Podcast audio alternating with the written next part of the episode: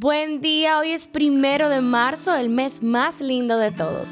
Esto es el Shot Diario. Soy Gabriela de Leao y aquí te actualizamos con todas las noticias que necesitas saber antes de empezar tu día. Buen día, soy Katherine Reynoso y en menos de 15 minutos te actualizamos con las noticias más destacadas del momento. El tema que está caliente aquí. El Senado de la República y la Cámara de Diputados ya dieron inicio a la primera legislatura ordinaria del 2022 en la que se espera sean conocidos proyectos de ley tan importantes como la modificación al Código Penal Dominicano.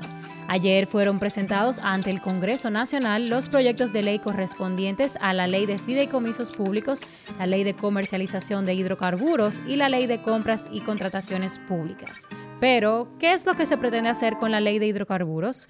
La intención de este proyecto en realidad es reajustar los precios de los combustibles para que sea quincenal y no semanal como se hace en la actualidad. El titular de la Procuraduría Especializada de Persecución de la Corrupción Administrativa, PEPCA, Wilson Camacho, expresó que la la aprobación de la ley de extinción de dominio, la modificación de la ley de compras y contrataciones y del Código Penal son asignaturas pendientes en el mejoramiento del marco normativo para avanzar más rápido en la lucha contra la corrupción. Ojalá sean pronto una realidad, compartió Camacho. Estoy de acuerdo con la aprobación de la ley de extinción de dominio para recuperar el dinero robado al pueblo dominicano.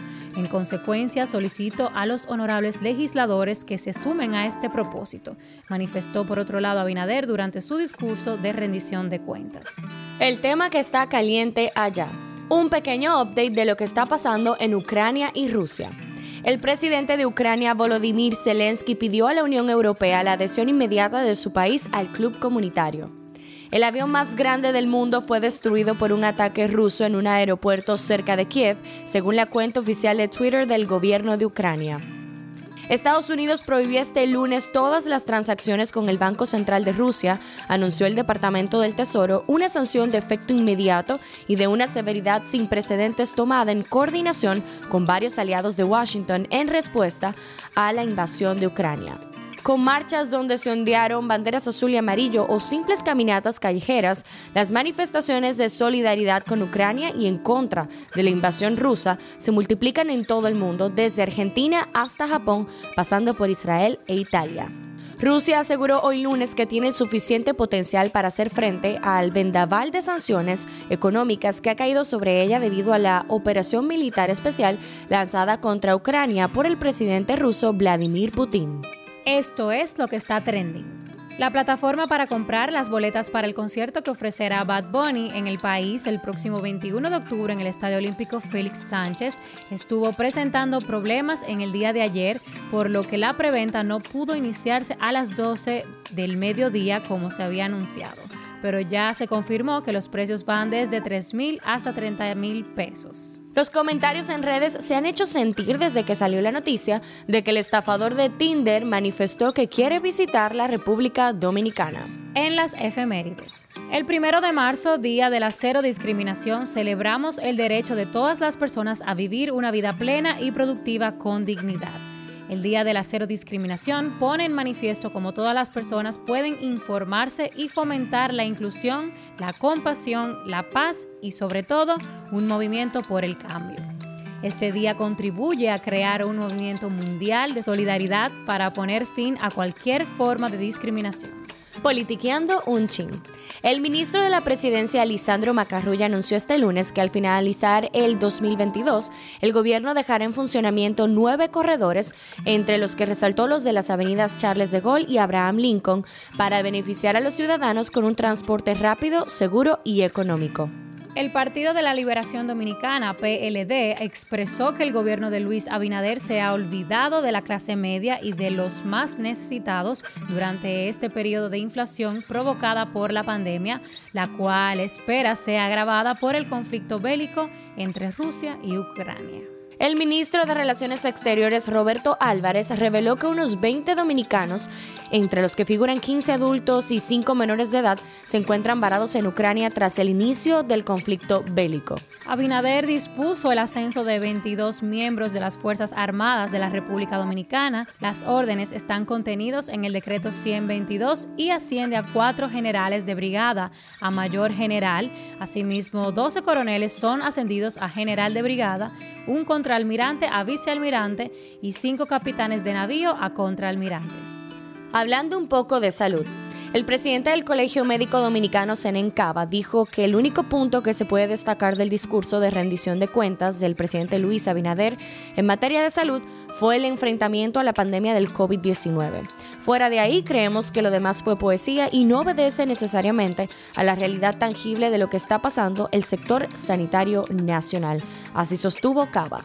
La gobernadora de Nueva York, Kathy O'Chul, anunció este domingo el fin del uso de mascarillas en las escuelas públicas del estado, luego de una reducción significativa de contagios y hospitalizaciones por la COVID-19.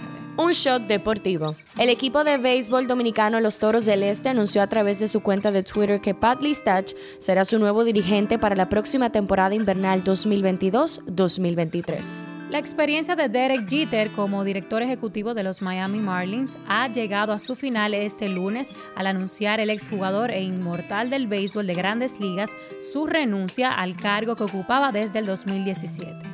Pasa en TNT, pasa en el mundo. El cantante Enrique Bumburi ha anunciado que se retirará de los escenarios a partir de septiembre de este año, cuando cumpla sus compromisos en España y Estados Unidos debido a problemas de garganta y vías respiratorias, una decisión que ha decidido adelantar tras sus recientes giras mexicanas. El presidente de México, Andrés Manuel López Obrador, aseguró este lunes que, si el pueblo así lo decide tras la consulta popular el próximo 10 de abril, terminará su mandato en el 2024 pese a las declaraciones del pasado jueves en las que dijo, ya no puedo más. ¿Qué dice la gente en Twitter? Este domingo llegó a su final la segunda temporada de Euphoria, una serie que ha roto Twitter debido a los temas y a las tramas que maneja que enganchan a todo el que la ve.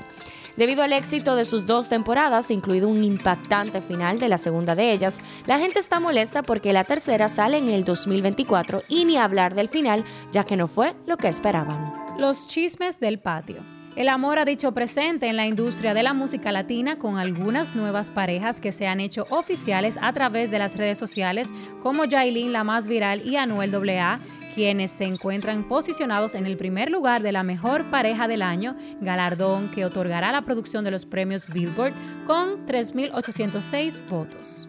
Benja Carolina, quien después de varios años regresará a los medios de comunicación, anunció que le extirparon un tumor maligno del útero y por eso era su sobrepeso. ¿Sabías que?